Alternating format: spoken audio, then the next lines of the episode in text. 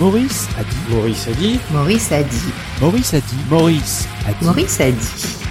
Moi, je trouve que c'est bien que la police tire pour que les mecs se disent à un moment qu'il faut s'arrêter en fait. Le chaos, c'est ça, parce que les mecs euh, qui s'arrêtent pas lorsque les policiers leur demandent de s'arrêter, ce sont les mêmes qui écrasent les enfants, qui roulent sur les gens, qui foncent dans les abribus, parce que ce sont des gens qui n'ont pas compris euh, que notre société, s'il y avait des routes, euh, s'ils pouvaient être en sécurité dans la voiture, etc. C'est parce que justement on a des règles et une organisation. Pourquoi est-ce que les mecs ils s'arrêtent pas? Parce qu'ils n'ont pas de permis, c'est-à-dire que normalement ils devraient pas conduire, parce qu'ils des produits illicites dans leur bagnole qu'ils ne devraient pas avoir, etc. La réaction de la police, ben c'est quand on te dit de t'arrêter, c'est de t'arrêter. Les policiers ils sont armés, on le sait, on sait qu'ils sont armés. Pourquoi ils sont armés Si jamais un usager les mettait en danger? Lorsqu'ils sont en danger, ils tirent. Je pense qu'il n'est pas acceptable que l'on continue à laisser les gens euh, faire faire des choses comme ça. Lorsqu'un policier te dit de t'arrêter, tu t'arrêtes.